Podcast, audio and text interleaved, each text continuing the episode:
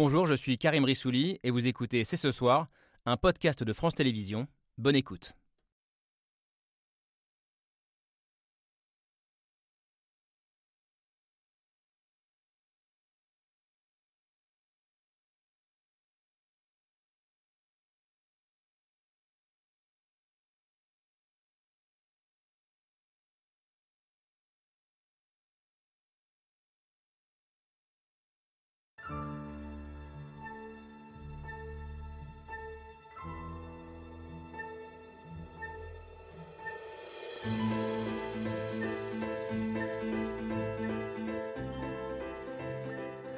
Bonsoir à toutes et à tous, soyez les bienvenus sur le plateau de C'est ce soir. C'est un message euh, coup de poing signé du chef de cabinet du président ukrainien Volodymyr Zelensky.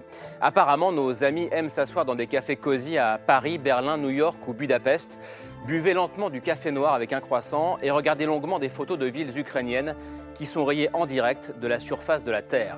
Un message qui raconte bien le dilemme moral qui est posé à l'Europe et aux Occidentaux en refusant d'intervenir directement en Ukraine pour empêcher les bombardements aériens russes.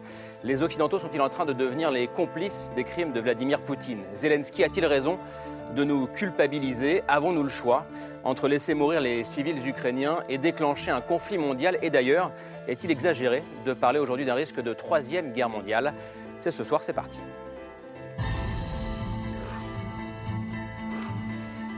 Et c'est parti avec euh, Laura Adler et Camille Diao. Bonsoir, euh, mesdames. Nous sommes ce, soir au, euh, ce lundi soir, au soir du 12e jour de guerre en Ukraine, de guerre sur le sol européen. Et nous allons essayer encore ce soir de vous éclairer au mieux avec celles et ceux qui ont accepté notre invitation. Bonsoir avec Fotorino, merci d'être avec nous. on voulait vous avoir avec nous pour tenter de répondre à cette question morale dont je parlais, à ce cas de conscience qui nous est posé à tous. Vous êtes le directeur fondateur de la revue Zadig, de l'hebdo Le 1, titre du numéro qui va sortir euh, cette semaine. L'Europe peut-elle faire face? C'est effectivement l'une des grandes questions du moment. Alexandre Adler est aussi avec nous. Bonsoir. Bonsoir. Merci d'être là, journaliste euh, et historien, notamment spécialiste des relations internationales, du monde soviétique, de l'Europe de l'Est. Vous avez côtoyé de très près l'homme qui fait peur au monde entier en ce moment. Euh, Vladimir Poutine, que vous avez rencontré pendant la première partie de son règne, entre guillemets. Hein. Oui, et puis comme je l'avais vexé à mon insu de mon plein gré, j'ai failli prendre un pain, parce qu'il est quand même un peu peu, il est un peu, un peu affectif. Mais après, ça s'est arrangé. Il m'a fait dire que non, non, il m'en voulait pas du tout. Alors bon, c'était en 2006, vous nous raconterez ça. Voilà, je lui en veux pas du tout d'ailleurs. Euh, lui non plus, je crois qu'il vous en veut pas. Il a, d'autres choses à faire euh, en ce moment. Euh, quelles conséquences sur, sur l'ordre mondial peut avoir ce que vous appelez la, la bascule du siècle? On va en parler ce soir. Cette bascule du siècle peut-elle devenir la guerre du siècle C'est au fond la question que vous posez, Marion Van Rentergem. Bonsoir, grand reporter, spécialiste des affaires européennes. Vous n'hésitez pas à parler de ce qui est encore un tabou, euh, pour le coup, le risque euh, réel euh, ou supposé d'une troisième guerre mondiale. vous dites en tout cas que tous les ingrédients sont réunis pour un conflit mondial de, de cet ordre. Cédric Mass, vous êtes un spécialiste de la dernière grande guerre sur le sol européen. Bonsoir. La deuxième guerre mondiale, historien militaire, très précieux depuis le début du conflit, pour analyser la, la stratégie militaire russe notamment. Et puis Christophe Gomard, vous aussi, vous connaissez bien la guerre pour l'avoir faite. Bonsoir, merci d'être là. Général des armées. Euh, ancien chef du commandement des forces spéciales. Vous avez dirigé des opérations euh, en Afghanistan, euh, en Libye, au Mali. vous avez aussi dirigé le renseignement militaire et vous êtes bien placé pour nous éclairer sur ce qui se passe sur le terrain, alors que cette guerre est en train de devenir une, guerre de siège, comme on dit, avec toutes les conséquences humanitaires que ça peut entraîner. Alors comment répondre à ce dilemme moral dont je parlais à l'instant? Pour lancer le débat, on regarde le mail signé Pierre Michel.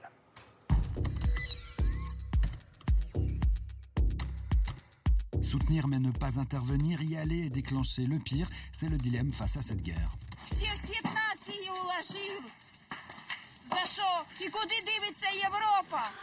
Partout, ils avancent.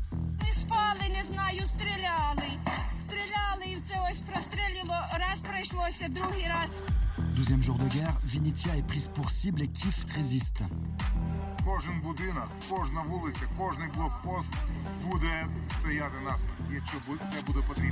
Partout, c'est une avancée toujours plus meurtrière.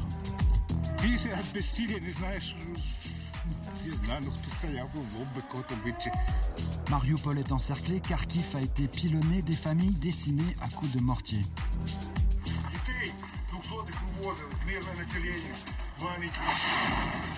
12 jours et on compte déjà un million et demi de réfugiés. Odessa est la prochaine sur la liste. Ракети проти Одеси це буде воєнний злочин. Це буде історичний злочин. Bien sûr, l'Occident est là.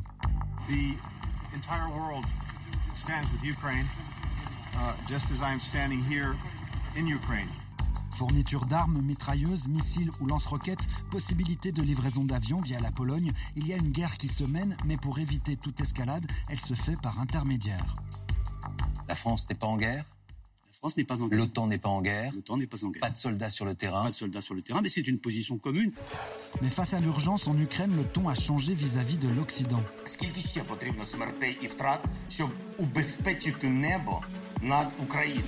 Parce que les Russes ont le contrôle du ciel pour un répit dans les bombardements, Zelensky avait demandé une zone d'exclusion aérienne à l'OTAN, qui a refusé. Prudence ou défaillance, en Ukraine, les reproches s'ajoutent maintenant aux appels à l'aide.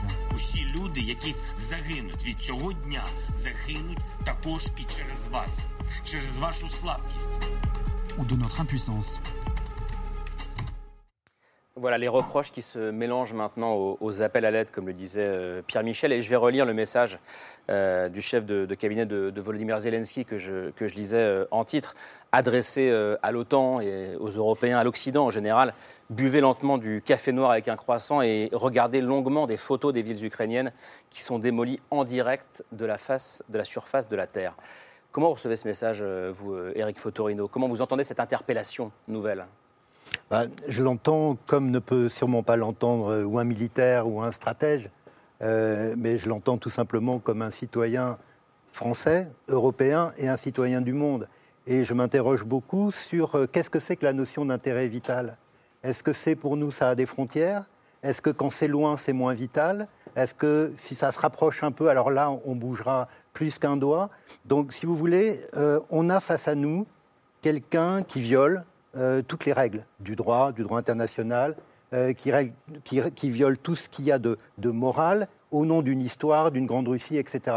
Et nous, parce que l'OTAN est euh, une organisation défensive, parce que l'Union européenne s'est construite sur un idéal de paix et non pas de guerre, parce que les États-Unis, c'est loin, eh bien, finalement, personne n'est prêt à intervenir. Donc, effectivement, je prends ce message assez ironique et cinglant euh, comme une grande gifle. Je pense, si vous voulez, que moi, ce que je ressens, à titre personnel, pas même pas comme journaliste ou écrivain ou quoi que ce soit, c'est à la fois de la colère, de l'indignation et une forme de honte et de dégoût. Une forme de honte aussi Oui, bien sûr, parce que si vous voulez, on, est tous responsables de quelque chose. Vous voyez Poutine, par exemple. Poutine, depuis euh, au moins 15 ans, euh, il dit, il faudra... Rappelons ce qu'a dit Václav Havel, parce que c'est ça qui est important mmh. sur ce que j'allais dire sur Poutine. En 2005, dans le journal Le Monde, il y avait un grand entretien avec Václav Havel qui disait, le titre c'était Il faut poser des questions dérangeantes à M. Poutine. Et dans ce texte, il disait si nous nous asseyons froidement avec M.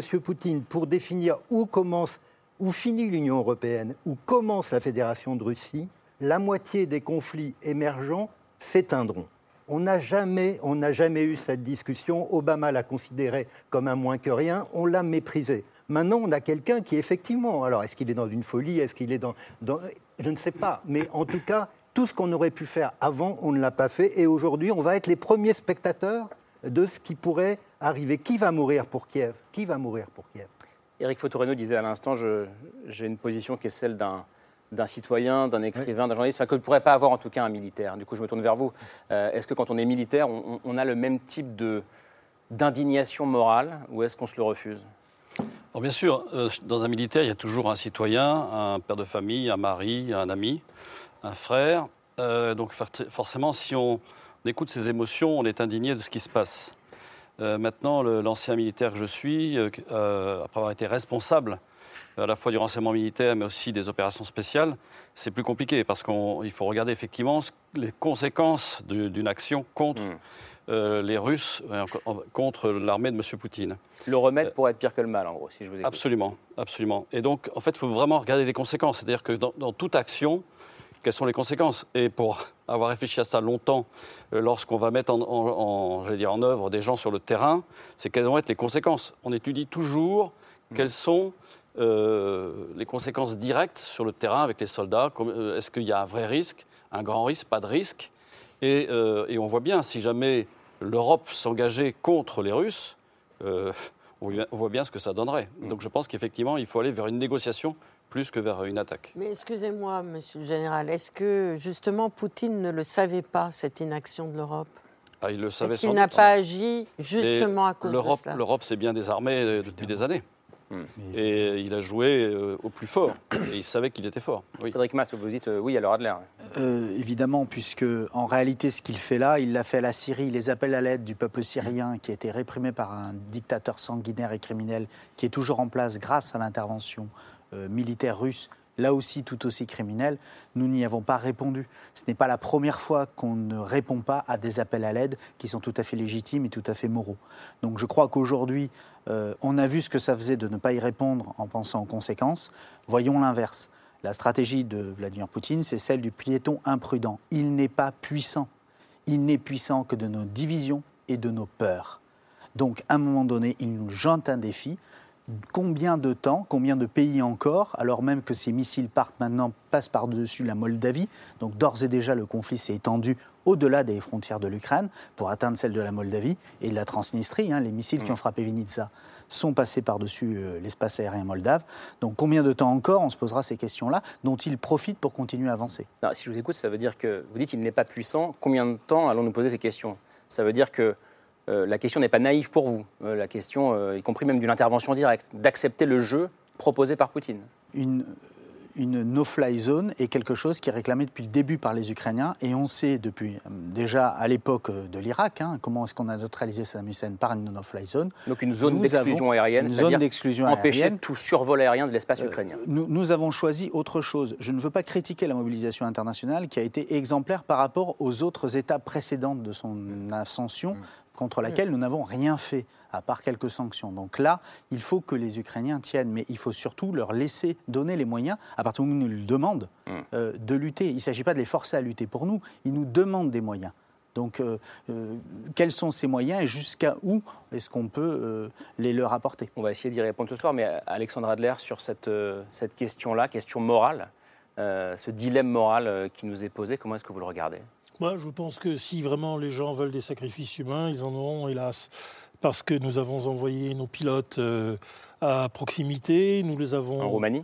Mais Bien entendu, et qu'ils seront à un moment ou à un autre euh, confrontés euh, à des actions que nous, nous, mais, mais, mais, mais les, nos interlocuteurs ont déjà parfaitement définies. Donc, bien entendu, malheureusement, il y aura des morts. Et nous mettrons, et nous mettons effectivement le courage de nos pilotes, le savoir-faire de nos marins et et également, euh, évidemment, nos forces spéciales. Euh, Donc vous dites que nous ne sommes pas en, train de laisser mourir les Ukrainiens Mais non, ils meurent. Mais nos, soldats meurent déjà et ils vont, ils vont encore mourir. Et j'espère qu'il y en aura le moins possible. Et nous n'avons jamais, euh, depuis des années, soustrait nos responsabilités. C'est particulièrement le cas dans le Mali par rapport à, nos partenaires comme les Allemands qui ont fait des choses, mais toujours avec une réticence énorme. Et même, Olaf Scholz, aujourd'hui, euh, qui est un changement en Allemagne très positif, va euh, faire des choses que jamais euh, Angela Merkel, avec son pacifisme fondamental, n'aurait envisagé de Certes, Mais pour l'instant, ça ne change rien pour un Ukrainien qui est bloqué à, Mariupol ou. Ah ben, je ne peux rien faire pour, pour arrêter Poutine comme cela par un coup de baguette magique. Bien entendu, les médecins peuvent intervenir, mais ils ne peuvent pas non plus soigner une maladie tant qu'ils ne peuvent pas faire de piqûres. Marie-Madeleine Intergame sur ça? Euh, moi, je pense que le, dilemme, il est, certainement moral. Enfin, euh, évidemment, on est tous euh, meurtris et effarés par ce qui se passe, mais il est essentiellement stratégique avant d'être moral. la question, c'est comment peut-on aider l'Ukraine sans déclencher un conflit mondial mmh aux conséquences incommensurables. La, question, elle est là. Et c'est vrai qu'on est, on est dans une forme d'impasse, puisque euh, les Ukrainiens demandent tout à fait légitimement euh, de, notre intervention, et on, a envie euh, spontanément d'y aller. Et le problème, c'est qu'en effet, comme le rappelait le général, quelles, sont les conséquences Comment éviter une guerre mondiale nucléaire dès lors qu'on devient belligérant, dès lors qu'on aide l'Ukraine autrement qu'en fournissant des armes? La question aussi, c'est jusqu'à jusqu'à quand, ça, a été dit déjà, jusqu'à quand pourra-t-on tenir non seulement à, affronter ce spectacle de, civils qui se font bombarder et qui sont très inférieurs militairement à, l'armée russe Et comment euh, résistera-t-on aux, provocations, provocations inévitables de Poutine, et pas forcément à ces provocations d'ailleurs, ce sera des débordements de guerre, ça a déjà commencé en Moldavie, le conflit s'est déjà étendu, la Pologne est tout près, ça veut dire que la zone OTAN est tout près, et euh, à quel moment les Américains, qui sont englués dans une forme de, pacifisme traumatisé par la guerre en Irak euh, et, qui, ont toujours décidé de ne plus jamais s'engager dans un conflit, est-ce qu'ils pourront tenir? Est-ce que l'OTAN pourra tenir? Et puis la question morale, elle va s'intensifier euh, dans, les jours, dans, les semaines qui viennent, si on en croit euh, ce qui se joue sur le terrain et la façon de faire la guerre. Le problème, c'est que nous avons maintenant, nous avons maintenant au pouvoir, à part Biden qui est un peu gâteux quand même, nous n'avons que des prix de conservatoire notre président aurait mérité 100 fois d'avoir un prix de conservatoire. Euh, bien entendu, euh, Zelensky aussi, bah, c'est des excellents acteurs. Ils jouent. Et vous pensez bien que Zelensky n'arrête pas, il, il, le fait d'ailleurs dans une très bonne cause, et il a mis sa vie en jeu. Et ça, par contre, ce n'est pas du, du, du, du chiquet, c'est vrai. Il pourrait être tué à tout moment. Mais ça veut dire que pour Poutine, ce sont uniquement des comédiens qui ne lui font pas peur, c'est ce que vous dites? Ah ben, s'il pense, oui, parce qu'il les méprise, parce mmh. qu'il a, il a des, des jugements à l'emporte-pièce sur tout le monde. Ah, il pense que c'est ça. Lui-même, d'ailleurs, il aime beaucoup, il aime beaucoup les acteurs. Et je m'étonne qu'on n'ait pas demandé son avis au prince de Monaco, qui le connaît bien, parce qu'il a fait des randonnées avec lui et tout ça. Et il est, il, est, il est tout le temps à rechercher le, contact des vedettes. Alors bon, il est comme ça. Mais il les méprise également. Il méprise, tout ça c'est rien, euh, ce n'est rien, c'est pas des hommes et tout ça. Bon, ben, il y a très bien. Eric Fotorino. Oui, il y a deux ou trois points quand même que je voudrais essayer de, mentionner. Le premier, c'est, euh, vous parliez du piéton imprudent.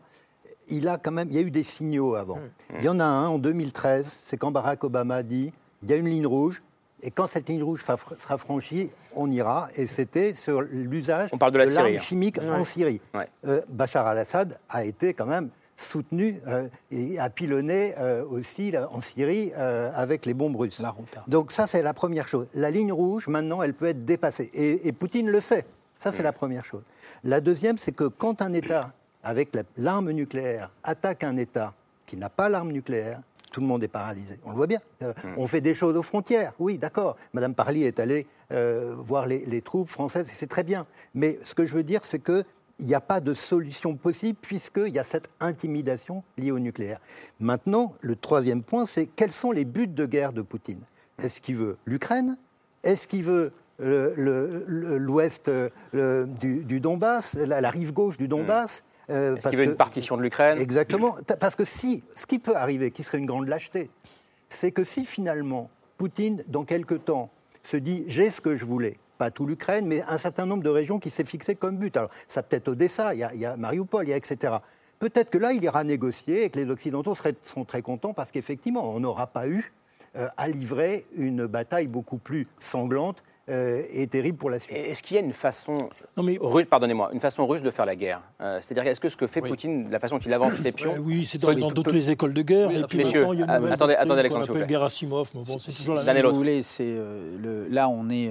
alors, l'offensive initiale, l'invasion, ne s'est pas faite selon les, les les, standards. les, règles, les standards de ce, de ce à quoi l'armée russe nous a habitués. Et justement, ça a échoué.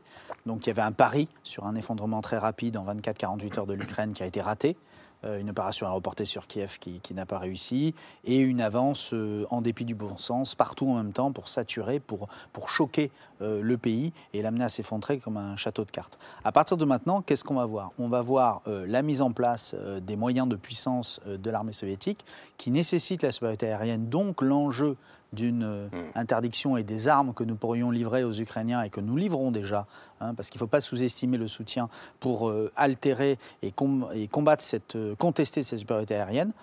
L'autre élément de supériorité de l'armée russe, c'est son artillerie qui va lui permettre, avec différents moyens, d'écraser les villes et donc de nous soumettre en permanence à cette tension de ces images horribles. Mm. Euh, voilà, il faut craindre que Kiev euh, vive le sort d'Alep ou d'autres villes, euh, Grozny, qu'ils ont déjà vécu. Donc il y a des méthodologies, mais l'arme de la terreur est une arme parfaitement manipulée. Mm. Donc à chaque fois que nous serons terrorisés face à l'armée russe qui est malheureusement aussi à des limites et que nous sommes tout à fait aujourd'hui en capacité euh, d'affronter et de battre sur le terrain conventionnel, si nous sommes unis et si nous ne sommes pas divisés et terrorisés. Or, tant que nous resterons terrorisés, il pourra continuer à avancer, à en profiter. Vous êtes d'accord avec cette analyse euh Oui, oui.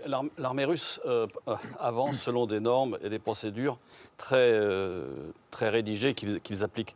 Effectivement, l'entrée initiale, il s'imaginait que les Ukrainiens allaient les accueillir avec du pain, du sel, mm. euh, et que tout le monde allait se soulever et euh, évincer Zelensky. Ce qui n'a pas été le cas. Donc aujourd'hui, on voit bien que derrière, il met des moyens lourds. La priorité de l'armée euh, russe, c'est l'artillerie. Ce n'est pas du tout les avions. On peut parler de no-fly zone, par exemple. Les no-fly mm. zone, encore faut-il qu'il y ait des avions qui volent. Il y en a certains qui volent, mais les bombardements se font essentiellement par l'artillerie, par des missiles. Donc, au sol. à partir du sol. Donc on peut faire une no-fly zone mais il euh, n'y a pas tellement d'avions qui volent en réalité. Alors il y en a quelques-uns, euh, c'est vrai. Euh, la proposition américaine de remplacer les MiG-29 polonais contre des F-16 peut fonctionner. Maintenant, il faut un temps de transformation assez long des pilotes passant d'un MiG-29 à un F-16 parce que ce n'est pas du tout les mêmes procédures, ni les mêmes manières de piloter, ni les mêmes fonctions à bord de l'avion. Si ce n'est de le faire décoller, mais le reste, il y a tout un système d'armes qui va autour. donc les Russes. Il y a quand même des pilotes américains avec des écussons polonais. Hein. C'est pas... Oui, ça s'est déjà fait. Oui, ça s'est déjà fait. On est, on est d'accord. On est d'accord. Mais, mais, sur l'artillerie, ils vont utiliser l'artillerie et de fait, l'évacuation, par exemple, des populations, euh, c'est très bien, tout ça, les couloirs humanitaires. Mais en fait, quand on retire la population des villes, en fait, en face, on considère qu'il n'y a plus que des ennemis. Donc là, ça va être du pilonnage. les corridors humanitaires sont une fausse bonne nouvelle en réalité pour les civils. Bah, c'est une fausse bonne nouvelle. Je comprends qu'ils sur, sur les modèles d'Alep, de, de, Grozny. Il y a déjà eu des couloirs humanitaires autour d'Alep qui étaient pilonnés régulièrement, comme ils le sont actuellement euh, par la Russie. J'aimerais insister sur cet aspect euh, d'aviation, parce qu'on voit bien l'interconnexion des différents théâtres du point de vue américain. Euh, pourquoi est-ce que la Pologne hésite à confier ses appareils? Parce qu'elle exige en échange des F-16. Mmh. Or, ces F-16 sont prévus pour Taïwan. Il ne faut pas oublier qu'aujourd'hui, nous sommes dans un monde globalisé. Il y a une guerre de l'information, mais il y a aussi des liens et des interconnexions. Et si les États-Unis hésitent à s'engager, et peut-être si nous, au sein de l'Europe, nous aurions un rôle à jouer, c'est aussi parce qu'ils ont un autre front avec d'autres puissances néo-impérialistes qui, elles aussi, aimeraient euh, euh, peut-être prononcer des coups de force et qui regardent avec attention la manière dont nous réagissons et dont nous ne réagissons pas aujourd'hui face aux coups de force de Vladimir Poutine. Je voudrais juste poursuivre sur, ce que vous disiez, si je vous ai bien compris, euh, et arrêtez-moi si ce n'est pas le cas. vous dites en gros, on aura les moyens de battre Poutine sur le terrain militaire. C'est ce que j'ai entendu. Une fois qu'il est engagé, nous aurions les moyens de faire établir une no-fly zone, en tout cas de lui contester. Et croyez-moi, regardez ce qu'ont fait les Turcs au nord de la Syrie. Est-ce que Vladimir Poutine a déclaré la guerre à Erdogan? Qu'ont fait les Turcs au nord de la Syrie? Eh ben, Ils ont abattu plusieurs avions et ah. ils ont imposé un seul. Oui, enfin, ça suffit. Hein. Euh, et il a été reçu derrière. Et ensuite, ils ont avancé leurs troupes. Il y a eu des pertes. Mais euh, nous, nous, ne sommes pas désemparés. En attendant, nous ne sommes pas condamnés à être des spectateurs de ce qui se passe. passifs. Voilà. Vous êtes d'accord avec ça? Je pense qu'on on peut agir. On pourrait être plus brutal avec Poutine, en, en clair. Mais qui engage-t-on en réalité L'armée européenne n'existe pas en tant que telle. Le soldat européen, c'est la France. Quel est le, pays qui engage ses soldats aujourd'hui euh, mm. et dont les soldats meurent parfois malheureusement? C'est la France. Les autres pays européens engagent peu. Regardez par exemple Takuba au Mali. Takuba au Mali, il y a quelques pays européens. Euh, vous regardez, il y a quelques Estoniens, il y a quelques mm. Suédois, les Danois ont fait un aller-retour. Principalement des Français. Mais ce sont des Français. Mm. Ça, c'est un vieux serpent de mer sur est-ce qu'il y a une armée européenne? Bien sûr que non. Euh, il, n'y en a pas parce que l'Europe n'est pas une fédération. Il ne peut pas y avoir une armée intégrée dans une, une Europe qui, elle, est, confédérale. Donc, effectivement, on en revient à avoir les, forces françaises comme on l'a vu avec. On doit à Poutine, il faut le remercier quand même là, chaleureusement, qu'il a fait avancer pas de géant. La défense de la défense européenne qui était difficile parce qu'on avait des survivances de la guerre froide auxquelles les gens étaient attachés. Prenons par exemple la Suède et la Finlande, qui ne sont pas des choses négligeables, ni l'une ni l'autre. Bah, ils n'étaient pas dans l'OTAN, ils ont accepté d'aller en Afghanistan, ils, sont entrés, mais avec une grande prudence. Là, aujourd'hui, c'est fini. Ils sont entièrement d'accord pour euh, oublier les vieilles survivances et faire une défense européenne. Même chose pour les Autrichiens, qui ont également joué de leur neutralité si longtemps. Eh bien, c'est fini. Maintenant, nous avons les moyens de faire une défense européenne. Poutine le savait, mais en joueur, et c'est une des raisons pour lesquelles il y a de telles divergences aujourd'hui au plus haut niveau, c'est qu'un certain nombre de gens qui étaient en effet, que les gens me disent, oui, c'est lui qui les a nommés, c'était leur ami, oui, mais enfin, en politique étrangère, en politique en général, les choses changent. Poutine était d'accord avec eux, eux maintenant ne sont plus d'accord avec Poutine. Hmm. Le chef de l'armée, Shoigu, il est un mongol, mongol bourriate du nord du lac Baïkal. Alors Poutine lui a dit, bah, tu sais, on a tellement besoin de l'alliance chinoise, puisque nous sommes, hmm. nous, dans mon bras de fer avec l'Occident, nous ne représentons rien, que bon, j'ai effectivement euh, pris, euh, je, leur, je, leur, donne toute... Euh, je leur donne la responsabilité sur toute la Russie, au-delà du, jusqu'au lac Baïkal. Il dit, bah, t'es gentil, lui dit, euh, j'ai, tu joues au casino avec notre argent. Bon, mais, mais moi, il se trouve que chez, chez moi, Oudé ou Verkhnyoudinsk, comme c'était autrefois en russe, eh ben moi, jamais je n'accepterai que les Chinois fassent la loi dans mon, dans, dans mon village. Moi, Mongol, les Mongols n'aiment pas beaucoup les Chinois en plus. Alors du coup, voilà, et en plus, il est il, a, euh, il est un peu plus grand encore que Xi Jinping, qui sont deux géants. On, va revenir sur, sur, les rivalités au sein de, de, l'appareil euh, d'État russe. C'est pour ça qu'il est contre euh, tout ce que fait Poutine. On va y revenir. Camille, juste sur, sur l'engagement des, forces étrangères en, Ukraine. Oui, tout à fait. Tout à l'heure, Eric Fotorino, vous demandiez qui va aller mourir pour Kiev. et c'est vrai que face à ce, dilemme qu'on a qualifié de moral d'entrer ou pas entrer en guerre, certains citoyens, de simples citoyens, ont décidé de ne pas attendre une décision des gouvernements européens et d'aller combattre aux côtés euh, des Ukrainiens. En fait, Kiev a lancé euh, un appel, enfin, via le, président Volodymyr Zelensky, euh, dès le début de la guerre, créé une, une légion pardon, étrangère pour accueillir des combattants étrangers européens qui ont une expérience du combat et qui souhaitent aider sur le terrain. Alors, ils ont mis en place un, site web, tout simplement, qui s'appelle fightforua.org. On va le voir s'afficher. Fight for UA, ça veut dire combattre pour l'Ukraine. Et donc, il suffit de se rendre sur ce site web et d'appuyer sur le bouton Join pour rejoindre l'Ukraine et combattre aux côtés des Ukrainiens.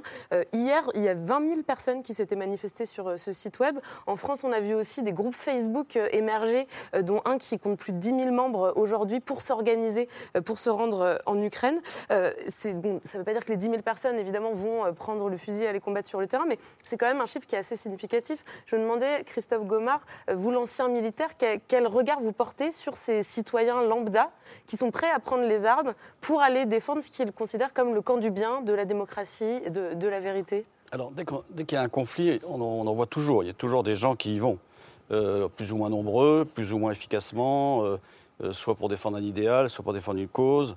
mais on a toujours vu, en fait, ça se voit toujours. Alors c'est vrai qu'aujourd'hui c'est très présent parce que c'est pas loin de chez nous. Mhm. Mais euh, pour avoir fait la guerre dans les Balkans, avoir été présent longtemps dans les Balkans, on l'a bien vu dans les Balkans. Un certain nombre de Français les côté croate, côté serbe, côté euh, bosniaque. Euh, il faut voir combien de temps ça reste. Ça ne changera pas le cours de la guerre, soyons-en sûrs. et le militaire que je suis n'est pas un va-t-en-guerre. C'est-à-dire que je vois bien les conséquences d'une guerre, je vois bien ce que ça fait sur le terrain, je vois bien les douleurs et les, je veux dire, la tristesse que ça procure. Euh, maintenant, s'il faut la faire, on est là pour la faire, bien évidemment. Mais c'est une décision qui doit être euh, globale, et c'est une décision politique, et c'est là où c'est redoutable. Ce sont souvent des familles mixtes. Hein. C'est-à-dire qu'il y a un, membre de la famille qui a souffert particulièrement, et donc voilà, et ils vont le secourir. Et, d'ailleurs, ça n'enlève rien. Euh, mais bon, c'est comme ça. Cet appel euh, à l'aide euh, auprès de volontaires euh, étrangers qui doivent avoir un passé ou une expérience militaire. Hein. les Ukrainiens insistent là-dessus. Il ne s'agit pas de recueillir n'importe qui. nous le suivons parce que nous avons vécu la même chose avec la Syrie et on a vu comment ça s'est terminé. Et donc, je suis là encore agréablement surpris de la mobilisation des services français qui ont intercepté déjà des autobus. Du, alors, c'était des Ukrainiens, des légionnaires étrangers qui voulaient partir. Mais il faut surveiller ça de près parce qu'il ne s'agit pas non plus de créer un espèce de Daesh bis néo-nazi. N'oublions pas qu'un des risques, parce que ça serait... vraiment l'un des, enjeux en ce moment euh, Il y a déjà eu des volontaires et il y a déjà des groupes qui sont partis combattre en Ukraine à l'époque de la guerre du Donbass, et, Donbass, et c'était hmm. plutôt euh, l'extrême droite. Donc il ne s'agit pas que euh, le motif, le prétexte énoncé de dénazifier l'Ukraine devienne une réalité, de même que quand Poutine s'est engagé, ou Bachar al-Assad a annoncé qu'il tirait sur les manifestants en 2011, c'était contre les islamistes, qu'il libérait au même moment pour finalement de se présenter cinq ou six ans après comme le rempart contre les djihadistes qu'il avait armé et soutenu par ailleurs. Donc il y a un risque, il y a un risque là-dessus sur lequel il faut travailler. Profitons des erreurs du passé. Et, hein, vous dites, vous dites que, juste que les services de sécurité français ont eh arrêté des bus ils ont été assez réactifs puisqu'il y a déjà des bus qui ont été arrêtés la semaine dernière à Paris. les volontaires sont donc ont été. les Suisses avaient incarcéré en 1939 tous les anciens des brigades internationales. Hmm. Mon père s'est beaucoup intéressé à ça parce qu'ils étaient euh, chassés, euh, persécutés. Évidemment, la Suisse n'était pas aussi neutre que l'on croit. Hein. Hmm. C'est vrai, euh, ce que disait le général tout, à l'heure, c'est que dans chaque conflit, ça, ça, suscite comme ça des volontaires. Simplement, les conflits d'aujourd'hui, ils sont tellement visible, médiatisé, on a tous des écrans, on a tous pour voir donc euh, ce qui se passe que cette envie, elle est probablement plus importante, en tout cas plus, plus, plus visible. La deuxième chose, c'est que ce qu'on disait tout à l'heure sur les forces européennes, ce qu'il faut bien voir, c'est que pour, euh, j'allais dire, le commun des mortels, ils voient d'un côté l'Union européenne, de l'autre côté l'OTAN. Et, on, et on voit bien qu'il ne peut pas y avoir de force européenne, parce que s'il y a une force européenne, elle va affaiblir, on, va juger qu'elle affaiblit l'OTAN, qui, elle, est sous parapluie américain, et sous financement américain, vous vous souvenez, euh, Obama disait qu'on était, nous les Européens, des passagers clandestins de, hmm. de l'OTAN. Donc pour des individus, il y a cet appel face à cette effet d'immobilité, hmm. de paralysie des grosses institutions militaires qui pourraient agir, non pas dans trois mois, dans six mois au nom de telle stratégie, mais tout de hmm. suite. Et cette réponse à une forme d'impuissance. Bah, Allez-y, je, je, pense que Poutine a réussi ce tour de force de, réunifier l'OTAN et, l'Union européenne, qui, était, qui avait eu un, moment en effet de bisbille, mais qui s'est terminé avec euh, euh, Joe Biden. Euh, non, ce que je voulais dire, j'ai oublié ce que je voulais dire. C'est pas grave. Du coup, moi, je vais venir vers vous parce que vous avez beaucoup fait réagir. Non, non oui, je voulais dire, je voulais revenir sur ce que Eric Fottorino avait dit. Je pense qu'il est très important de rappeler l'affaire de 2013 mm. en, Syrie et, notre la, lâcheté qui était essentiellement celle de Barack Obama, qui n'a pas suivi. qui avait lâché François Hollande un samedi euh, après-midi alors qu'il et, le suivrait. Et ne pas respecter cette ligne rouge qu'il avait euh, énoncée sur l'utilisation des armes chimiques. Mmh. Et je suis, de même que j'étais étonnée sur le, le fait que les, gens soient très affirmatifs avant que la guerre euh, ne commence, sur le, le fait que Poutine, c'était que de la posture, de la, de gesticulation. Je trouvais ces affirmations un peu, un peu étranges parce que Poutine a dit, et écrit et, a fait. il a agi et il a écrit sur ses intentions. Et euh, de même qu'aujourd'hui, il y a beaucoup de retournements de veste chez nos politiques, notamment sur le fait que tout d'un coup, on découvrirait un nouveau Poutine et qu'ah oui, celui-là est plus méchant que celui que, avec lequel nous étions amis auparavant. Poutine n'est pas un homme nouveau. Poutine a commencé en 2000 par raser la ville de Grozny, raser, parce que c'est la méthode Poutine, euh, c'est vraiment de raser les villes. Euh, en 2008, il a envahi la Géorgie, après il a annexé la, Crimée, il a envoyé des, des, militaires au Donbass, il a fait assassiner des prisonniers, enfin on ne va pas commencer sur les affaires antérieures, mais je trouve étonnant de découvrir qui est Vladimir Poutine aujourd'hui et euh, qui profite et qui nous méprise. Il faut voir à quel point c'est un combat, le combat de Vladimir Poutine n'est pas contre l'OTAN, qui était un faux prétexte depuis le début, c'est un combat contre l'Occident, contre la démocratie occidentale, contre l'Union européenne qu'il est plus que tout et contre l'union de ces démocraties que nous représentons. Et il nous méprise et il nous teste. Et la grande force de Vladimir Poutine et de la Russie par rapport à nous autres occidentaux, c'est qu'ils sont pauvres, c'est que finalement c'est un pays qui craint beaucoup moins que nous de perdre son confort. Euh, nous, nous, nous sommes terriblement attachés à nos petits conforts. Zelensky, d'ailleurs, le rappelle à juste titre. Alors, nous avons peur de la guerre, vous disiez aussi. Nous sommes terrifiés, nous sommes terrorisés. C'était déjà la propagande des djihadistes. Et je pense que la France, après l'offensive djihadiste euh, que l'État islamique lui a infligée à partir de 2015, a montré que non. Euh, le sacrifice du colonel Beltram et un certain nombre d'autres interventions individuelles et actes héroïques ont montré que non. Ça, c'est. Je, pense que. Vous, ne pensez pas, parle, pensez pas que Poutine joue sur le confort des Occidentaux Mais bien sûr. Non, moi je pense qu'il joue surtout sur la terreur qu'il nous inflige, la peur. Et, en revanche, n'oublions pas ses faiblesses. Il a peur de son propre peuple, puisqu'il n'est même pas capable de se présenter à des élections libres. Et, euh, il a peur de euh, son peuple, mais la propagande endort le peuple. Alors, oui, jusqu'à un certain Beltrame, point. Mais malgré tout, ça, Beltrame ne, représente pas tout l'Occident. Euh, Poutine a un véritable mépris pour notre faiblesse. J'entends son discours, mais ce n'est pas une réalité. Je, je rejoins, je rejoins Eric sur ce qu'il disait, sur nos lâchetés successives et sur le fait qu'il y a un moment, il faut arrêter parce que Poutine ne s'arrête pas. Je vais rester Il sait aussi pertinemment que l'Ukraine, qui bien sûr n'est pas très riche, mais elle est quand même ouverte et depuis longtemps. Et euh, effectivement, on vit mieux. Je vous assure qu'on vit mieux en Ukraine avant, tous ces événements qu'on ne vit en Russie. Ça, c'est hmm. absolument clair. Et ça fait longtemps que le Nord a toujours méprisé le Sud, c'est-à-dire parce que c'est le Sud pour euh, mm. Poutine comme pour moi d'ailleurs. C'est le Sud russe. Mais justement, on sait que les gens du Sud, ils sont plus malins, ils sont plus ouverts. Ils vont euh, à Dubaï, ils vont dans le monde entier, et voilà. Et en Ukraine, on est quand même mieux, croyez-moi, sur, tout plan, sur tous les plans, qu'on est à Moscou. Je voudrais juste qu'on reste sur ce que disait Marion Van Intergem. Poutine nous teste. Poutine teste l'Europe, teste l'Occident, teste l'OTAN. La grande question, et on dit qu'il ne faut pas intervenir pour ne pas déclencher un conflit mondial. Euh, est-ce que Poutine va nous laisser le choix? Est-ce qu'il ne va pas nous tester jusqu'à pousser l'OTAN ou l'Europe à, commettre une erreur? Si vous me permettez. Ben, je pose la question, donc si c'est pour y répondre, avec plaisir. Mais... Avec grand plaisir, je vais y répondre. Poutine, en réalité, euh, tout commence, et c'est le début de la tragédie, quand euh, il y a une, une, nouvelle, on dit une fake news, disant que vous savez, Poutine, euh, tsar de toutes les Russies, tout puissant, il a la maladie. Euh, ça la tremblote, là, comment la, Parkinson. Merci, excusez-moi, j'en perds mes moyens. Alors, la maladie de Parkinson, c'est bien mieux soigné que le martyr que nous avons vu avec le pape Jean-Paul II. Aujourd'hui, avec des, des, médicaments puissants, on y arrive. Et ça veut dire beaucoup de médicaments et quand même euh, le sentiment de la précarité. Ceux qui ont communiqué, là aussi il y avait des hackers qui ont vu, ce ne sont pas euh, des petits malins, c'est venu du Kremlin. Alors on ne sait pas encore, parce que les hackers ne sont pas à ce gros précision, de quelle place, de quelle chambre du Kremlin, de quel, de quel bureau du Kremlin. Ça veut dire que c'est les copains de, de Poutine qui ont communiqué en disant, vous voyez, il a la maladie de Parkinson. Et à partir de là, il a compris qu'on commençait les manœuvres, parce que euh, c'est un paranoïaque, mais comme disait Kissinger, les paranoïaques sont toujours des ennemis. je suis, mais comme la question de Karim, c'était jusqu'où va aller Poutine Poutine je pense que sa, destitution, pour raison de santé, est imminente. Pour vous, on parle d'un homme ah. qui n'a plus rien à perdre. Eh ben là, il, a, il, a, reconnu, il avait, parce qu'il fait peur quand même. Hmm. Donc il a reconnu ses, ses copains, il leur a dit alors, vous vous préparez à me destituer? Il dit non, non, ne t'inquiète pas, bien entendu, tu es toujours le président, on, te, euh, on préservera toujours la face. C'est une psychologisation de l'histoire ah par bah, rapport au drame que vit l'Ukraine. Oui, d'accord. Pardon, et, je reviens. Mais je vous dis ceci, à partir de ce moment-là, Poutine a dit, bon ben voilà, j'ai une période où je peux tout balancer et je peux tout casser, et bien entendu en Ukraine, que je déteste, mais aussi à Moscou, et pour m'occuper de ces gens qui m'ont minoré, qui voulaient. mais si, ce qui est vrai, ça n'est pas excessivement rassurant. sur, la question du test.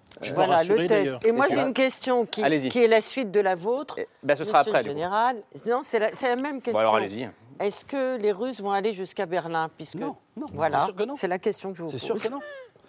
Il va aller en Ukraine. Il l'a dit en 2007. Euh, L'Ukraine, pour lui, considère que c'est la Russie. C'est que la Russie, on a suffisamment parlé. Il y a des gens bien meilleurs que moi, des historiens, qui diront ça. Kiev, pour lui, c'est pour ça que je ne pense pas qu'il détruise Kiev.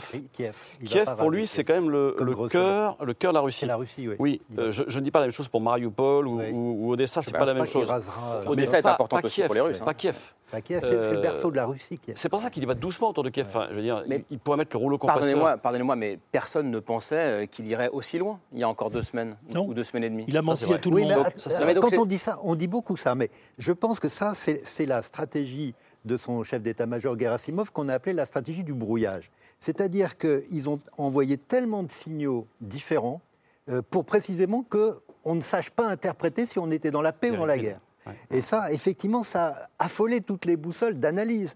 Et donc, effectivement, maintenant, on est dans la guerre, mais euh, bien malin. Vous voyez, il y avait les Américains qui disaient si, si, il va faire la guerre. En France, en Europe, on dit non, non, il ne va pas la faire. Donc, ce brouillage est quelque chose de très important dans sa stratégie aujourd'hui. Il, y a une étape euh, qu'il faut rappeler également, qui est le 8 août 2020.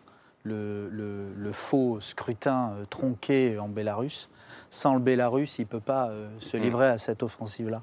Donc dans l'enchaînement, mm. euh, hein, il y a un certain nombre de choses qui n'ont en effet rien à voir avec l'OTAN, là on est tout à fait d'accord, c'est un prétexte, qui ont tout à voir à des questions de politique intérieure. Alors je n'ai pas les compétences de M. Adler, ni ses connaissances, mais, ni sa connaissance, mais il y a des considérations de politique intérieure russe. C'est euh, sa carte habituelle qu'il joue qui lui a permis d'obtenir le pouvoir et de le réaffirmer Mais à il peut chaque fois qu'il est l'exercer jusqu'en 2036, alors, il n'y a pas beaucoup euh, voilà, et, et après, euh, la, la récupération de Loukachenko et du Bélarus, par la répression violente euh, de, des velléités de sa population euh, d'aller vers plus de liberté et d'avoir un candidat plus d'opposition, lui a permis d'avancer ses pions. Et ensuite, euh, il y a d'autres enjeux candidat, une candidate euh, qui qui sont ont... Je, je manifestement rappellerai, majoritaire. je- bien je sûr. rappellerai la, la phrase, la, la- phrase de Zbigniew Brzezinski, qui était le conseiller national à la sécurité de Jimmy Carter. Il disait le jour euh, où euh, la Russie, à l'époque soviétique, acceptera l'idée d'indépendance de l'Ukraine, c'est qu'elle renoncera à être un empire pour être un, un simple État-nation. Et Poutine n'a jamais accepté cette idée que l'Ukraine puisse de près ou de loin être indépendante, parce Alors. que précisément, c'est d'être encore un empire. Alors là, c'est encore plus dramatique parce que dans l'histoire, aucun empire n'a accepté de redevenir une nation sans une défaite militaire. Je suis désolé, que ce soit la Turquie, que ce soit l'Autriche, que ce soit l'Allemagne. La France. Même la France, d'ailleurs, en effet. Euh, vous avez tout à fait raison. Et le Royaume-Uni, un petit peu, peut-être un, petit peu différent. Donc tout empire, Pereira dira Jean-Baptiste Durosel, tout à fait. Mais à ce moment-là, en effet, euh, sans défaite militaire, aucune nation n'acceptera ce virage vers la normalité qu'est euh, la renonciation à son impérialisme. Et la Russie peut-elle être vaincue? Oui, pourtant, Ah. parce qu'ils ont fait quelque chose d'irréversible, qui, c'est qu'aujourd'hui, à Kourou, ils ont accepté d'aliéner finalement ce qui leur restait de programme euh, spatial, qui était très important, par tout que Gagarine, ça compte. Et ils ont accepté, parce que pour de bonnes raisons d'ailleurs, de transférer déjà des familles qui sont aujourd'hui à Cayenne ou à Kourou pour participer au au nouveau projet Apollo. Et ça, les Russes, bien sûr que Poutine était d'accord, mais il n'est pas le seul. C'est un objectif national. C'est qu'en fait, nous avons déjà accepté et de, de faire un programme spatial euro, et c'est euh, d'abord la France, bien sûr, parce que Ariane Espace, c'est la France, même si l'Allemagne met de l'argent, et, euh, et les Russes. Et bien entendu, ça euh, repartira le jour même où nous serons débarrassés de cette crise. Pardon, le jour mais- même, pardon, et d'ailleurs, pardon, mais je- je- les familles ne sont toujours pas expulsées. Je- J'entends ici Poutine s'arrêtera à l'Ukraine. Euh, hier soir, euh, Marion, vous disiez, euh, on n'en est pas sûr. Non, Quand je- vous disiez que tous les ingrédients sont réunis pour une troisième guerre mondiale, qu'est-ce que vous vouliez dire Je, je pense que quand je disais, je parlais des ingrédients, je ne pense pas que, que Poutine ait des velléités d'aller envahir à l'extérieur de l'Ukraine, mais qu'en revanche, il y aura forcément des. S'il met son projet à exécution, et encore une fois, ce projet de récupérer l'Ukraine, on n'est pas dans la, dans la perspective d'un empire qui se disloque, on est dans la perspective d'un empire qu'il veut reconquérir. L'Ukraine, la- la- l'indépendance avait été actée, signée, elle a même euh, rendu son arsenal nucléaire, qui était le deuxième arsenal nucléaire mondial, à la, Russie pour obtenir son indépendance en 91. Il y a eu les, les, les mém- mémoranda de Budapest en 2004, 2004 oui, qui ont euh, acté encore une fois l'indépendance de l'Ukraine. Donc c'est un acte. Simplement, Poutine ne l'a jamais accepté parce que c'est une nation slave qu'il considère comme étant la sienne, qu'il ne supporte pas la tentation ukrainienne vers l'Union européenne et vers euh, ce monde occidental, et qu'il a écrit dans son, encore un texte euh, de, de juillet, niant véritablement, niant l'identité ukrainienne, considérant que c'est un peuple russe, et comme tous les grands menteurs et les grands mythomanes, je pense qu'il y croit. Il ne- et d'ailleurs, c'est pour ça que l'armée russe s'est laissée surprendre Comme à tous ce les point enfants battus par, la résistance ukrainienne, parce qu'il il pensait qu'il allait être accueilli sans doute par Mm. ses frères et par, et par des gens qui ne, ne rêvaient que d'une chose. Il n'a pas compris que l'U- que l'Ukraine de 2022 n'est pas l'Ukraine de 1989 ou de, de 88 et qu'elle n'est plus celle de l'Union soviétique. il n'a pas ça, du tout mesuré Mais le là changement de la mentalité de, cette- de ce, de pays qui est devenu, Pardon. De- qui est devenu une, une nation à part entière. Il est halluciné, Pour- pour il est compléter halluciné. Pour, compléter sur la, la résistance ukrainienne, il ne faut pas oublier l'apport décisif du renseignement occidental et américain qui ont permis aux forces ukrainiennes qui ont quand même un petit peu monté en gamme euh, et se sont préparées à subir ce choc depuis 2014, euh, qui ont permis donc de disperser et de préparer une résistance. Et en effet, le pari de voir la tête de l'État s'effondrer, par exemple par un coup de force comme ils avaient fait à Kaboul, euh, de- de- débarquer à Hostomel euh, euh, des, des aéroportés et de foncer sur le palais présidentiel pour se saisir du président. Ça a échoué parce qu'il y a eu un apport important. Nous soutenions l'Ukraine avant, nous continuerons à la soutenir. J'aimerais euh, que sortir du, débat psychologique de, de, Vladimir Poutine, qui est une chose en effet importante, pour rappeler des exemples historiques.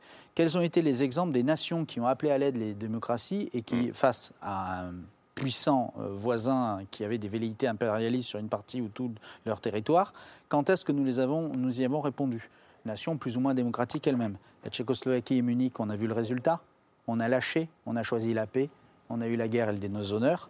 La Grèce, lorsqu'elle est envie par Mussolini, qui n'était pas une démocratie, la Grèce, peu importe, hmm. lorsqu'elle est agressée par Mussolini en, 1940, octobre, octobre 1940 euh, jusqu'à avril 1941, Churchill, qu'est-ce qu'il fait? Tous ses généraux lui disent on n'a déjà pas suffisamment de troupes pour défendre le désert occidental. Donc on n'a pas de moyens à envoyer là-bas. Et il dit eh écoutez, je préfère qu'on échoue, mais je ne veux pas qu'on ne, qu'on ne réponde pas à un appel à l'aide. Quand on est une démocratie et qu'on a des principes, quand on nous appelle à l'aide, il ne s'agit pas de forcer les Ukrainiens à combattre pour nous. Si c'est eux qui décideront le mm. moment où ils doivent cesser la guerre. Mais ce n'est pas nous à leur tordre le bras en leur disant bon, nous, on n'a pas envie d'y aller, donc vous arrêtez, vous devez vous asseoir à la table et signer avec M. Poutine. Éric Fotorino, puis Christophe Gomard. Oui, je crois que c'est un des points qu'a sous-estimé très fortement Poutine. Quand on lit, par exemple, les analyses de Michel Fouché, il explique très bien, c'est qu'il n'a pas vu apparaître, se cristalliser une vraie nation euh, ukrainienne. Et effectivement, le, texte que rappelle Marion que Poutine a écrit cet été pour dire en gros c'est le même peuple, mm. les, Russes et les Ukrainiens. Et donc cette, euh, cette indépendance psychologique est quand même très forte et culturelle est très forte. De l'autre côté, Poutine, lui, euh, depuis qu'il règne, depuis 20 ans, qu'est-ce qu'il veut? Il considère que l'Union soviétique a été dissoute dans les pires conditions et que le peuple russe est le plus disséminé du monde. Donc c'est comme si nous, on disait, on va aller prendre une partie de la Wallonie, on va aller prendre les Suisses qui parlent français, etc., pour reconstituer euh, une forme d'empire. et les populations germanophones en Europe Exactement. Donc il a cette idée, hein, le, projet grand russe, d'aller chercher ces russophones. Et là où c'est imbriqué, c'est que 30% des Ukrainiens euh, parlent russe et que 20% de la population russe a des origines ukrainiennes. Donc c'est, si j'ose dire, des sortes de poupées russes. Et ça, ajoute à la complexité. Donc qui peut arrêter Poutine? C'est peut-être le peuple ukrainien parce que précisément, il a construit cette résistance. mais, Zelensky nous dit seul, on n'y arrivera pas, de toute façon. Mais juste pour, reprendre l'exemple de, Cédric Mass, est-ce que nous devrions nous inspirer de Churchill euh, en 1940 en Grèce et qui, a, permis à Rommel je n'ai pas les moyens d'y aller, mais j'y vais, sinon je tombe dans le déshonneur? Ou est-ce que ce sont des postures trop faciles encore une fois Ce serait facile de dire à nous dans notre ah, pardon, pardon, on, va, on, va, y aller évidemment. Moi, je ne suis pas un va-t-en-guerre comme vous disiez tout à l'heure. On peut, mais ce que j'essaie de trouver dans notre imagination et nos capacités le moyen de l'arrêter et l'arrêter. On a tellement d'armes. Vous savez, Tabarly, quand il était au milieu de la mer, il disait toute cette eau et rien à boire. Ben moi, je dis on a tous ces militaires, tous ces armes et on ne refait rien contre Poutine. C'est ça qui me paraît ah, difficile. notre armée est d'abord là pour défendre effectivement le, sol national euh, et pour appuyer les pays alliés avec lesquels on a signé des, traités de défense. C'est ce qu'on fait en particulier, ce qu'on a fait en Afrique en particulier, euh, ou ce qu'on a fait effectivement en Irak. En Mais est-ce que ça, ce n'est pas le monde d'avant, d'avant le 24 février oui, je pense que ce qu'on disait tout à, l'heure, c'est que euh, Vladimir Poutine a réussi le tour de force, un, de créer une nation ukrainienne d'un côté, et deux, de fédérer encore plus les nations européennes, euh, qui euh, doivent se poser quand même une question vis-à-vis des États-Unis d'Amérique,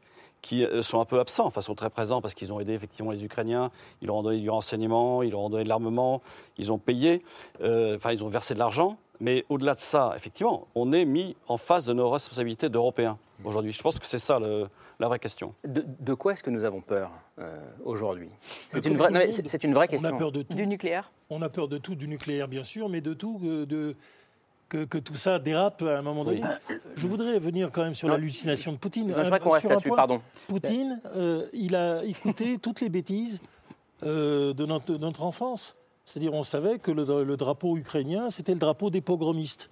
Sauf que le temps change, euh, on en rigolait. Il y avait d'ailleurs un drapeau soviétique pour éviter ça. Enfin bon, aujourd'hui, on sait que ce drapeau qui était en effet le drapeau des pogroms qui annonçait les pires choses pour les juifs, eh bien aujourd'hui, c'est le drapeau de la fraternité et d'une nation qui est en train d'obliger la Russie à devenir démocratique. C'est comme ça. Le monde change. Je reviens, je reviens à la question euh, qui était, qui était de quoi on a peur. Parce que j'entends les arguments qui sont on a des, centaines de milliers de militaires euh, si on met tous les pays. Malheureusement, pas des centaines de milliers, c'est tout le sujet. Si on met toutes les armées de Je vous rappelle quand même qu'aujourd'hui, le niveau d'alerte de l'arme nucléaire soviétique est le, un des plus bas, puisqu'ils n'ont quasiment aucun sous-marin nucléaire lanceur d'engin. Mm. Euh, d'après les images satellites, ils sont quasiment tous au port. Donc, Donc on a tort d'avoir peur à ce point. On a peur d'avoir peur à ce point. La menace nucléaire n'a pas été elle a, été, elle a été sous-entendue et quand on est une puissance nucléaire, euh, à effleurer ces sujets, c'est déjà trop. Non, il, non, il, a, il, a, mis en alerte les forces stratégiques qui comportent une composante nucléaire, mais pas la seule. Et dans les forces stratégiques, on se rend compte finalement que la composante qui est mobilisée, c'est la composante logistique, puisque je vous rappelle qu'aujourd'hui, l'armée russe n'a pas les moyens de poursuivre cette campagne sans un effort de mobilisation logistique très important.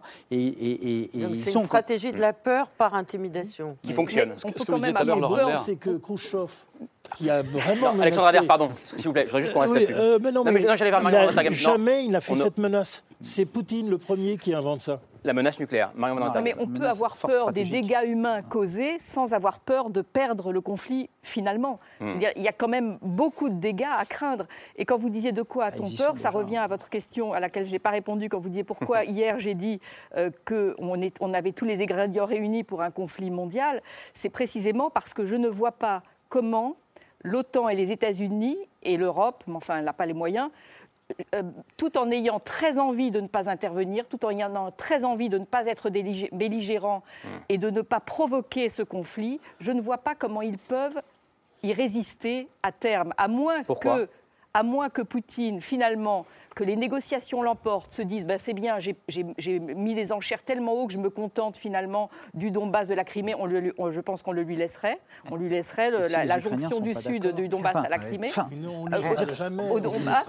c'est quand même extraordinaire. C'est Munich. Chacun votre tour, s'il vous plaît. Attendez. À moins que, à moins que une négociation de ce type finisse par, par se résoudre, à moins que on peut espérer le meilleur pour tout le monde. Ce serait qu'il y ait une révolution, de, une révolution de palais, un coup mm. d'État interne, etc.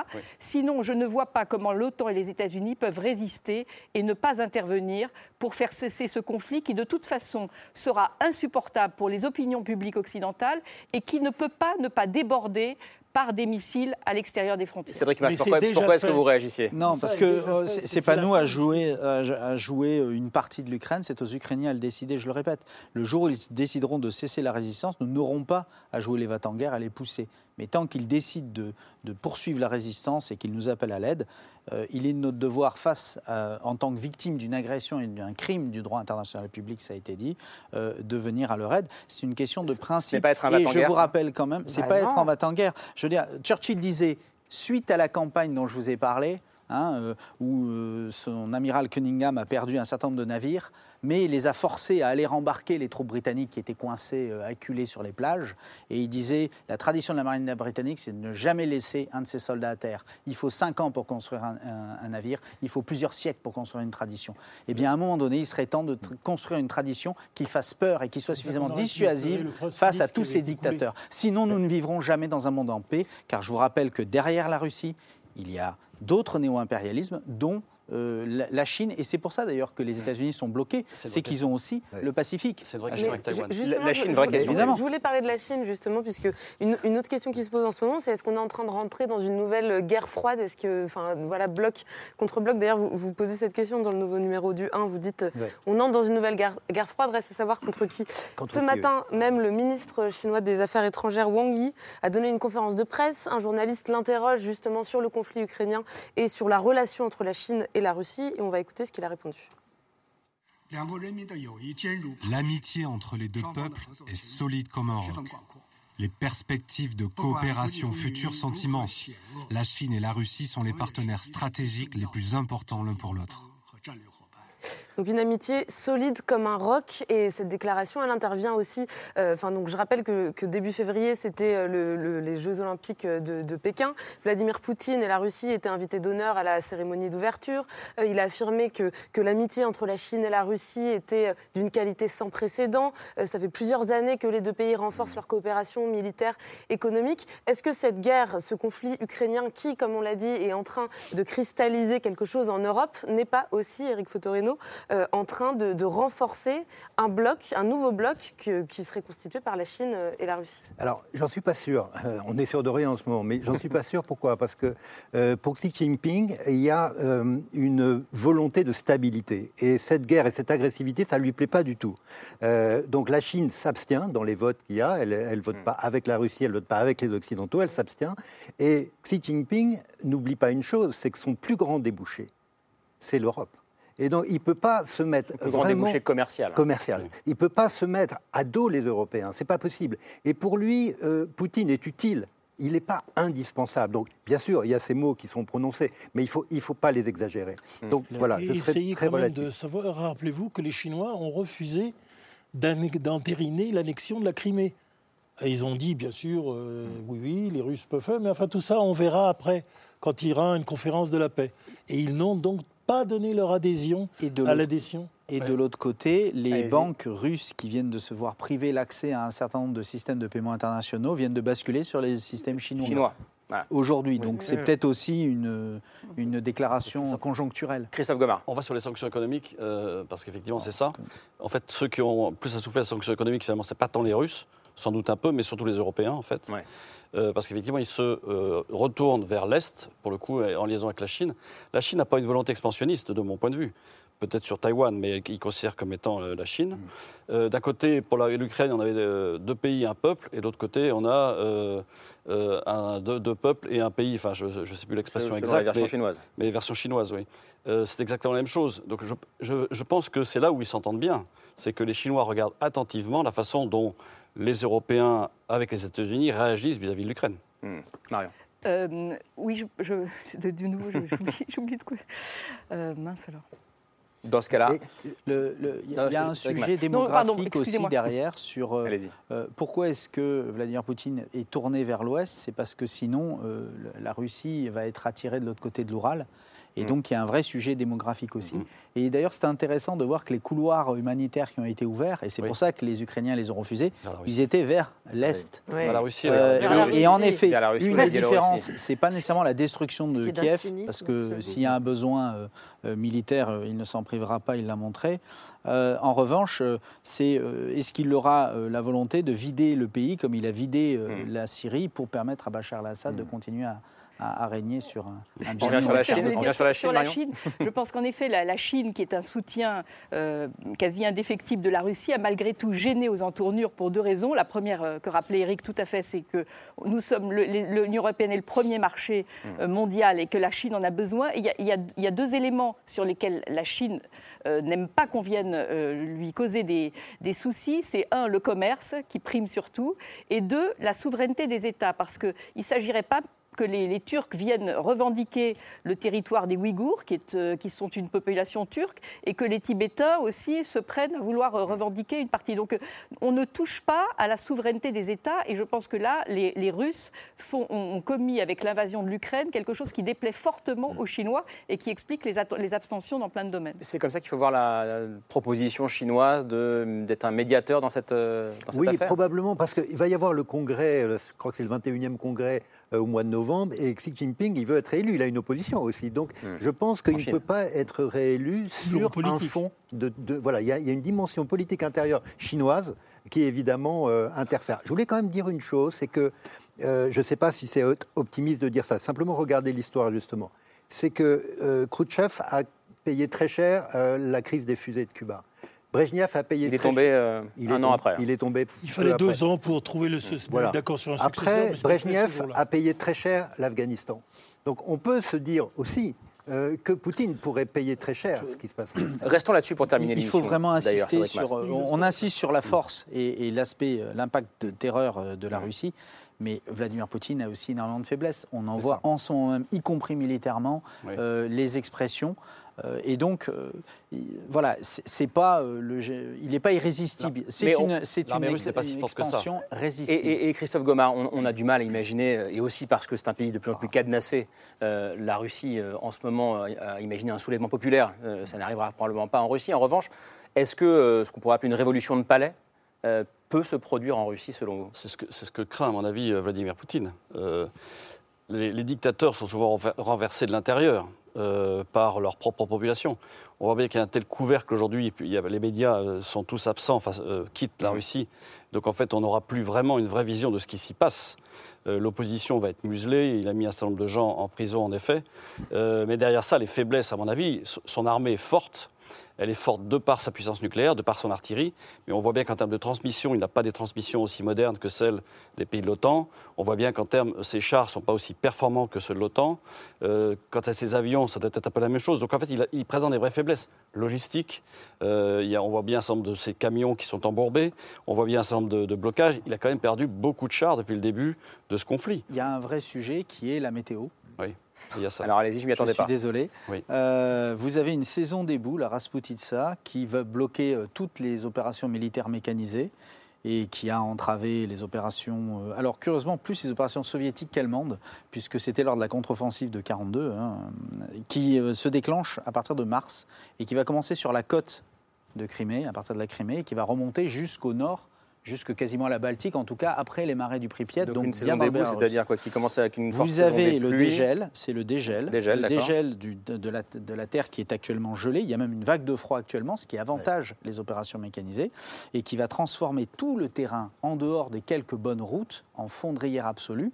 Les Allemands racontaient dans leurs journaux de marche que des blindés, les panzers, disparaissaient complètement jusqu'au-dessus de la, de la tourelle. C'est plusieurs mètres de terre qui, se, qui Et ça, donc, je peux vous dire que dans les états-majors que ce soit russes, ukrainiens et même occidentaux, on scrute avec attention les projections météorologiques, parce que selon que ce dégel se déclenche le 17 mars, le 18 mars ou le 21 mars, je vous cite les dates de 1944, 1943 euh, et 1942, eh ben, ça va impacter euh, les opérations, sachant qu'en plus il va remonter, c'est-à-dire qu'ils pourront continuer à combattre autour de Kiev, Kharkov, alors que déjà dans le sud, Odessa, Mariupol, ça sera complètement bloqué. Pendant 3 à 4 semaines, le terrain est complètement bloqué. Si je résume, euh, nous sommes effrayés par un homme qui n'est peut-être pas si puissant que ça.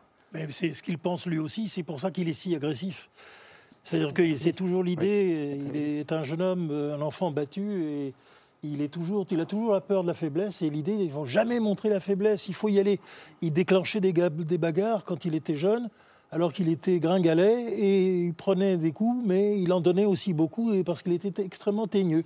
Et bien ça reste. Il se dit maintenant. Ça reste malheureusement, ce ne sont plus des cours d'école, mais des familles Et je vais tout casser et je vais. Attendez, je vais m'occuper aussi de mes de mes de ces salauds qui m'ont abandonné à Moscou et je vais renverser toute l'histoire. Il y a une bonne nouvelle, euh, qu'il y a quelques jours, euh, j'ai lu que le porte-parole de Poutine, Peskov, avait invité euh, le cercle rapproché à ne pas se désolidariser du président, ce qu'on pouvait lire peut-être comme une inquiétude, bah, qui serait une bonne nouvelle. Allez, on poursuit la discussion avec les coups de cœur de Laure et Camille. C'est la liste de C'est ce soir.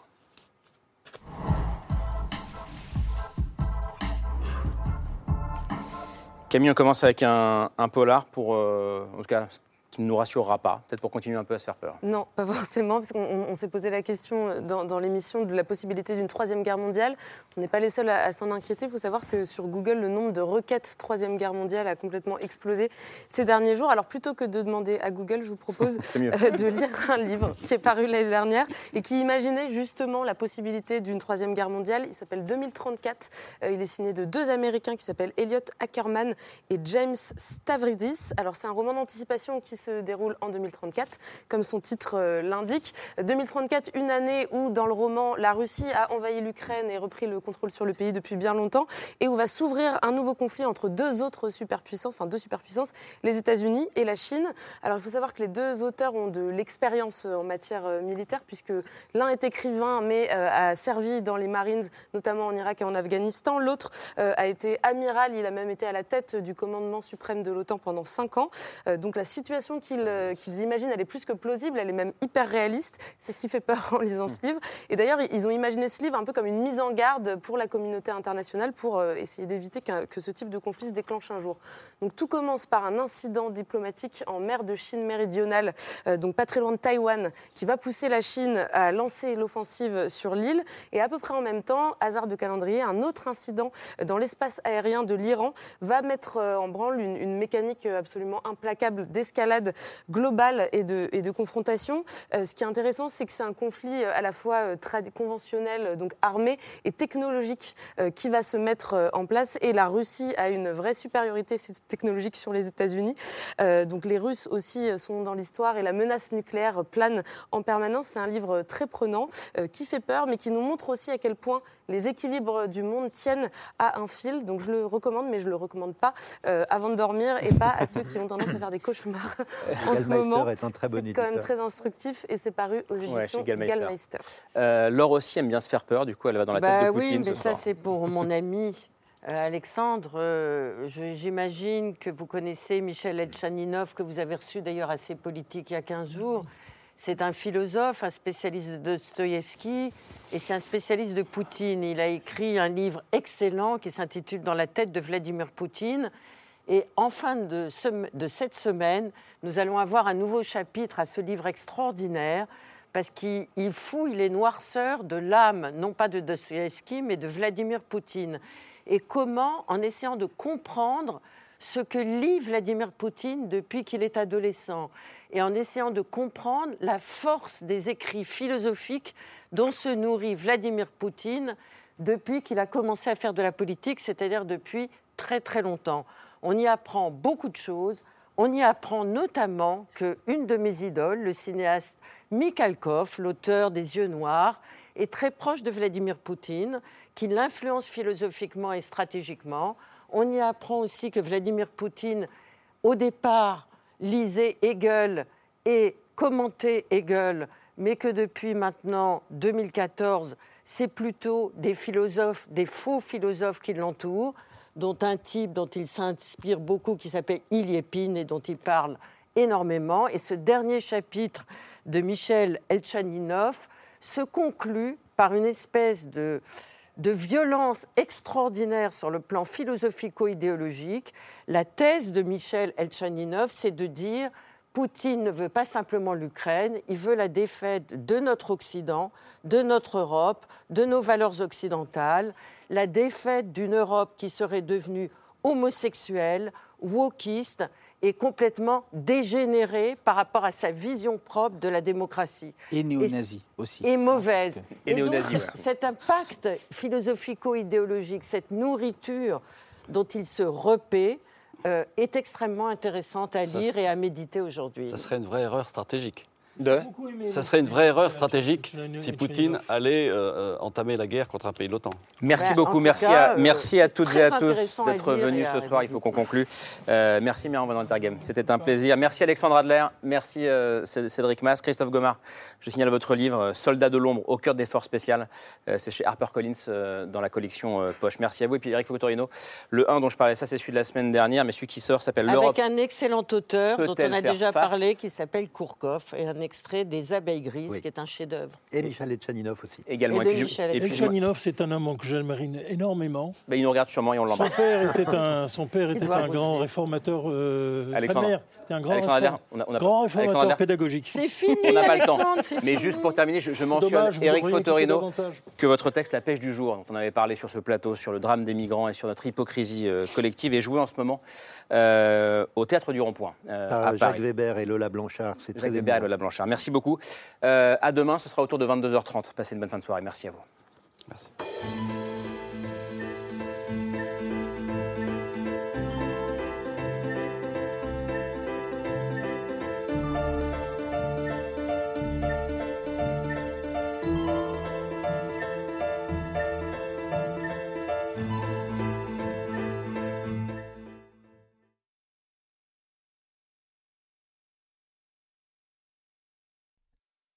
C'était C'est ce soir, un podcast de France Télévisions. S'il vous a plu, n'hésitez pas à vous abonner. Vous pouvez également retrouver les replays de l'émission en vidéo sur France.tv.